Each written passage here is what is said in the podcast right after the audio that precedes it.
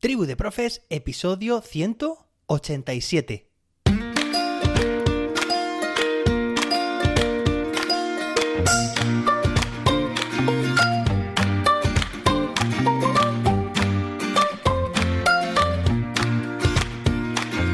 Hoy es martes, día 4 de octubre de 2022. Hoy se celebra el Día Mundial de los Animales. Bueno, que animales somos todos. Que muchas veces parece que nos diferenciamos, ¿no? Nos separamos de, del, del resto de animales, ¿no? Pues sí, nosotros también somos animales, que quede claro, claro que sí.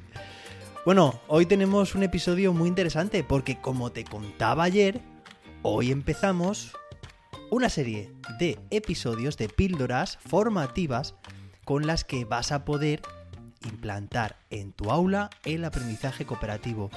¿Que ya lo estás llevando a cabo? Pues genial, te va a venir muy bien para contrastar con lo que te voy a comentar y incluso también te animo a que me escribas si lo haces de otra forma, para que me escribas lo que y me cuentes lo que te funciona bien y lo que no te funciona tan bien. Y si tu caso es que no has aplicado nunca el aprendizaje cooperativo o alguna vez, pero actualmente no lo estás llevando a cabo, te animo encarecidamente a que te sumes al carro, porque vas a conseguir clases mucho más dinámicas y mucho más motivadoras para tu alumnado al mismo tiempo que más efectivas. Claro que sí. Venga, hoy tenemos el primer episodio de esta serie en la cual pues te voy a contar cómo paso a paso vas a poder implantar el aprendizaje cooperativo en tus clases. Recordemos, ya sabes que este podcast trata mucho de, digamos, eh, seguir la línea de la legislación vigente, ¿vale? Por decirlo de alguna forma, pero que la nueva ley educativa en España, la LOMBLOE, hace mucho hincapié tanto en digamos el trabajo a través de situaciones de aprendizaje, ese ABP, como también que el trabajo en el aula tenga mm, mucho componente cooperativo, de trabajo cooperativo, colaborativo, de trabajo con distintos tipos de agrupamientos, ya sea en gran grupo, en grupos pequeños, ¿vale? O grupos de trabajo cooperativo y también por parejas y de forma individual. Bueno, el aprendizaje cooperativo podríamos estar aquí, no uno, sino muchos episodios hablando del marco teórico, haciendo una introducción exhaustiva de lo que consiste, de los principios básicos, eh, los pilares en los que se fundamenta, hablando también de, autores e, y autoras, que esto también me ha pasado en muchas formaciones, que, sucede, ¿eh? que, muchas veces parece que, que, solo son hombres los que han contribuido en, en este caso, ¿no? El desarrollo de, de esta metodología, pero que va, para nada. También hay muchas mujeres, claro que sí, pero muchas veces parece que, bueno, pues que están un poco invisibilizadas. Bueno, pues desde aquí un abrazo a Holubeck, ¿vale? Que es precisamente una gran impulsora del cooperativo, una gran ayudante también de ayudante, bueno, y, y, no ayudante también, es una autora con todas las letras en mayúscula de los hermanos Johnson, que seguro que te suenan. Bueno, Estructura cooperativa 1, 2, 4. Vamos a ir, digamos, al grano. En realidad, una correcta implementación del aprendizaje cooperativo nos va a llevar mucho tiempo en el aula. Nunca vamos a poder decir que estamos llevando a cabo un aprendizaje cooperativo eh, completamente perfecto.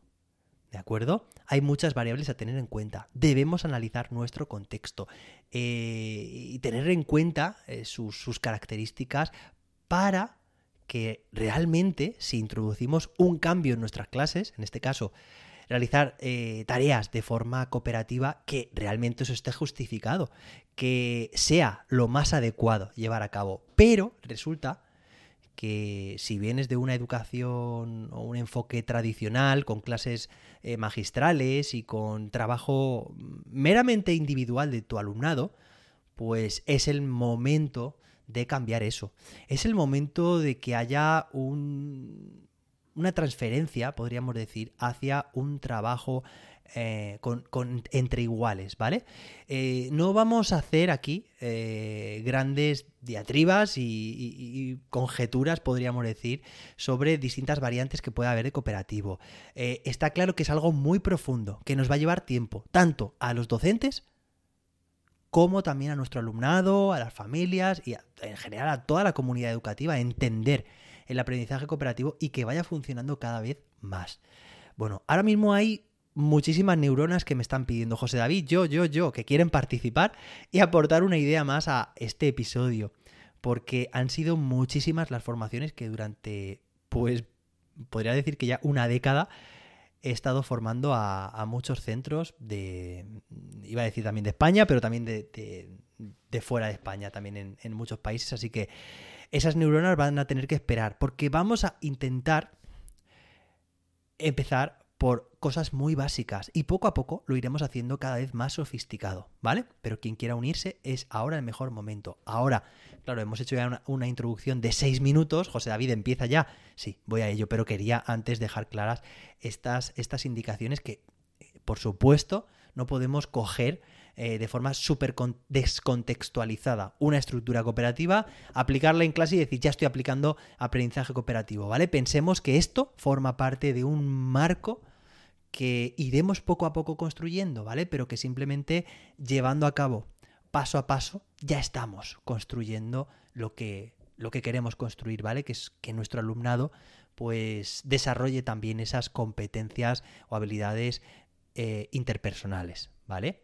Bueno, entonces hoy vamos a ver la estructura cooperativa 1, 2, 4. Desde mi punto de vista es de las más sencillas de hacer, ¿vale? No, no, es la más sencilla, pero es de las más sencillas de llevar a cabo en el aula, porque básicamente consiste en que, imagínate, una tarea sea del nivel educativo que sea, infantil, primaria, secundaria, bachillerato, mm, FP, eh, estudios universitarios, mm, formación permanente de adultos. Es que esto funciona para todo tipo de estudiantes, ¿vale? Para todo tipo de materias también. Hay incluso estudios también que se han llevado a cabo y que, que han tenido como conclusión que el cooperativo es igualmente efectivo en tanto en, diferentes edades como en diferentes áreas o asignaturas, ¿de acuerdo? Luego hay muchos matices y tenemos que ver también, eh, analizar bien nuestro caso y demás, ¿vale? Pero tenemos que empezar. Tenemos que empezar de alguna forma. Eh, y la mejor forma también es poniendo en común en, en el claustro a tus compañeros, compañeras, este episodio, ¿vale? Este y los siguientes, porque necesitamos ir todos a una. De nada sirve que un docente lo haga y el resto no, ¿vale? Aquí tiene que ver unidad. Oye, desde aquí un saludo a todos los equipos directivos, directores, jefes de estudios, secretarios que estáis escuchando este episodio. Víctor, un abrazo que estos días hemos estado, hemos estado hablando también y a ver si conseguimos organizar una formación en tu, en tu cole como me, me comentabas. Bueno, estructura 1, 2, 4 es una estructura en la cual nuestro alumnado va a realizar una tarea, una actividad de forma individual. ¿Vale? Pensemos que 1, 2, 4, ese 1 quiere decir que se hace de forma individual. Uno. ¿Vale? Hasta aquí no hay ningún cambio con lo que podría ser un enfoque más tradicional. Nuestro alumnado realiza las tareas de forma individual. ¿De acuerdo? Pero ahora, una vez que nuestro alumnado ha terminado de realizar la tarea, ¿vale? Bueno, no lo van a terminar todos al mismo tiempo. ¿Vale? Bueno, a no ser que sea una tarea que tiene el mismo inicio y el mismo fin para todos. Pero aquí habrá distintos ritmos de trabajo. Recuerda ayer que hablábamos de esa clasificación NEAE. Bien, pues nosotros cuando veamos, esto formará parte de lo que también hablaremos en algún momento, que es la gestión del tiempo, vemos que una buena parte de la clase ya ha finalizado esa tarea, vamos a poner por ejemplo, que era abordar eh, la, no sé, la realización de una multiplicación. ¿vale? O en la resolución de un problema matemático, o el análisis sintáctico de una oración, o, pues no sé, en un mapa mudo escribir el nombre de ciertas, eh, ciertos lugares, ¿vale? Bueno, pues una vez que la mayor parte de la clase, vamos a poner entre un 70-80% de la clase, si es posible 80, pues mejor, Ha terminado la tarea, es momento de hacer cambio. Aquí tenemos que marcar con nuestro alumnado una consigna, ¿vale? Una, una señal de cambio, de cambio de eh, agrupamiento. Es decir, hemos, vamos a pasar de una eh, forma de trabajar individual a una por parejas, porque recordar que estamos en la estructura 1, 2, 4. 1 de forma individual, 2 es la realización de la actividad por parejas. ¿De acuerdo? Entonces, eso quiere decir que a la señal que nosotros establezcamos, eso, eso, puede ser completamente personalizado, puede ser una palmada, puede ser simplemente decir dos en voz alta y nuestro alumnado sabe que deben hacer ese cambio y contrastar o comparar su respuesta, la respuesta a esa tarea, lo que ha realizado con su pareja. Claro, a todo esto diremos, ¿y qué pareja? Bueno, nuestro alumnado deberían estar sentados en grupos de cuatro. O, incluso yo te propongo, que si estás empezando, como dice Francisco Zariquiei, ya te lo recomendé a él, pues en los primeros episodios de, y uno de sus libros, por cierto, también en Tribu de Profes, cuando se llamaba Vamos a clase. Bueno, pues él nos dice que si nuestro alumnado está, si estamos empezando, que nuestro alumnado lo mejor es que esté sentado de dos en dos. Mirad porque pueden estar nuestro alumnado mirando hacia el frente de la clase, hacia la pizarra, la tele, el proyector, ¿vale? Donde suele estar eh, cierto, en cierto momento de la sesión eh, alguna explicación o alguna puesta en común, ¿vale? De tal manera que si están sentados de dos en dos, basta con que dos se giren hacia atrás y tengan al resto de su grupo y formen esos cuatro. Fíjate porque están sentados de dos en dos, ¿vale? A la hora de compartir de contrastar sus respuestas lo tienen muy fácil, están uno al lado del otro y para formar el grupo de cuatro se giran hacia atrás para trabajar con el resto del grupo, es decir, la otra pareja. Esto tiene bastantes beneficios, sobre todo al trabajar al principio, porque eh, por una parte es cierto que cuando pones, eh, haces los grupos de cuatro, ¿vale? Las personas, los alumnos que están enfrente, enfrentados, uno enfrente de otro, por naturaleza, de forma natural, es más fácil que hablen unos con otros. ¿Vale? Es, espontáneo, que los tienen justo de frente. Bueno, pues vamos a hablar. Entonces, cuando la, la, competencia cooperativa no está lo suficientemente desarrollada, cuando no se sabe muy bien cómo actuar, nuestro alumnado está aprendiendo todavía a desarrollar estas habilidades, es fácil que se despisten más de la cuenta teniendo a alguien enfrente. Entonces, ya Francisco Zariquiei, bueno, y otros autores también, nos dicen que para empezar lo mejor es empezar de dos en dos. Que nadie tenga a otra persona mirándole de frente en todo momento. Sí, cuando queramos formar esos grupos de cuatro de esta forma, ¿vale? Bueno, te lo comento porque es es un consejo interesante que podemos tener en cuenta no solamente en esta estrategia, esta, esta estructura cooperativa de hoy, sino en el resto de las que diremos en esta semana, ¿vale? Entonces hemos dicho una tarea, la que tú quieras, la que tú hayas decidido, ¿no? Para, para cumplir el criterio de evaluación, cubrir el criterio de evaluación, ¿vale? Pues la realizan de forma individual, marcas el tiempo, marcas con una señal para que pasen a trabajar por parejas, eso quiere decir que la tarea la tienen hecha casi todos y los que no, pues tienen la ayuda del compañero y la contrastan. Que están de acuerdo en la solución, es decir, que han llegado a la misma solución de forma independiente y al contrastarlas ven que es la misma solución. Perfecto. Eso está genial. Lo que pasa ahora es que eh, eh, bueno, pues que van a tener que hacer lo mismo con el grupo de cuatro. Por eso la estructura 1, 2, 4, 1 de forma individual, 2 por pareja, 4 el grupo completo. ¿Vale? Bueno, ya hablaremos sobre qué pasa si tengo un grupo de que no son de cuatro, son de cinco o son de tres. ¿Vale? Bueno, eso también lo dejaremos eh, para otro momento porque no en todas las clases tenemos alumnos eh, que son un número de alumnos múltiplo de cuatro, ¿vale? Pero bueno, eh, como spoiler simplemente, tú decides si quieres de tres o de cinco, pero claro, en este caso, por ejemplo, si haces un grupo de tres, pues te va a quedar un poco descolgado, ¿no? Esta estructura.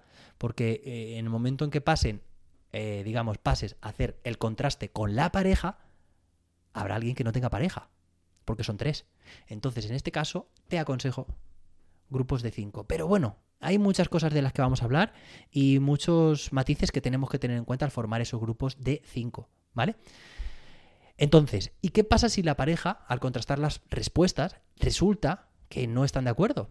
bueno, pues es el perfecto momento para dialogar, para tener ahí una conversación, para ver eh, quién tiene razón o si alguien encuentra eh, el error propio o de la otra persona o cómo convencerse o cómo, bueno, pues todas estas habilidades son fantásticas que sucedan dentro del aula, que nuestro alumnado, eh, alumnado las desarrolles, la competencia en comunicación lingüística, una de las ocho competencias clave.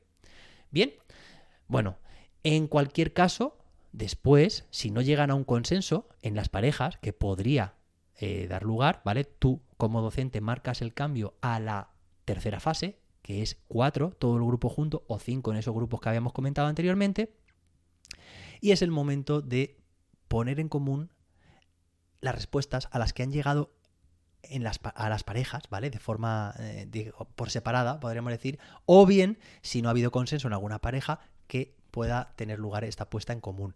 De nuevo, se les deja un tiempo, ya, depende de la actividad, de la edad que tengan, de, todo, ¿vale? Pues será más o menos tiempo. Y finalmente, ¿vale? Ahí ya podría terminar la estructura cooperativa, pero es aconsejable que después haya una puesta en común en gran grupo.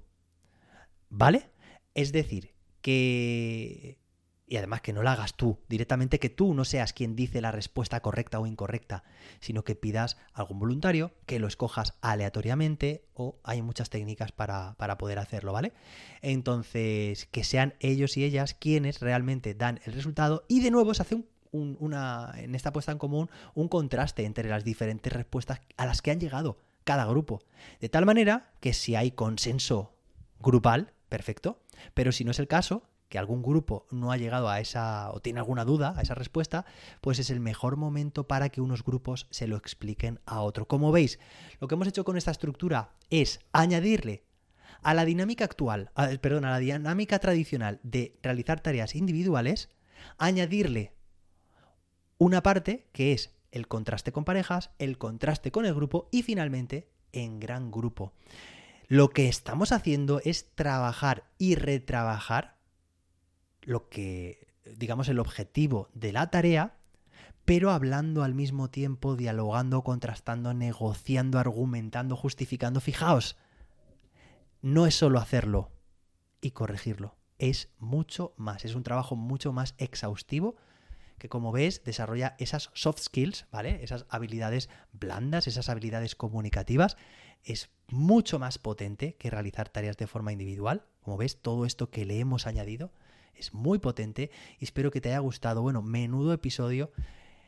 Eh, hoy nos hemos pasado un poco de la raya, pero es cierto que hemos tenido que introducir ciertos conceptos que eh, sin más no podríamos eh, no podríamos haber simplemente descrito esta estructura sin haber mencionado esos matices que seguiremos haciéndolo, ¿vale? Mañana volvemos con otra estructura cooperativa. Si la llevas a cabo mañana en el aula, que me encantaría, pues ojalá que me contestes, me des tu opinión, tu experiencia, ¿vale? Ya sabes que puedes entrar en jose-david.com, ya tengo, tengo un formulario de contacto para que me lo cuentes, o bien en las redes Twitter e Instagram como arroba serendipium. Nos escuchamos mañana miércoles con más y mejor. Vamos allá con el aprendizaje cooperativo y la estructura 1, 2, 4. Hasta entonces, que la innovación te acompañe.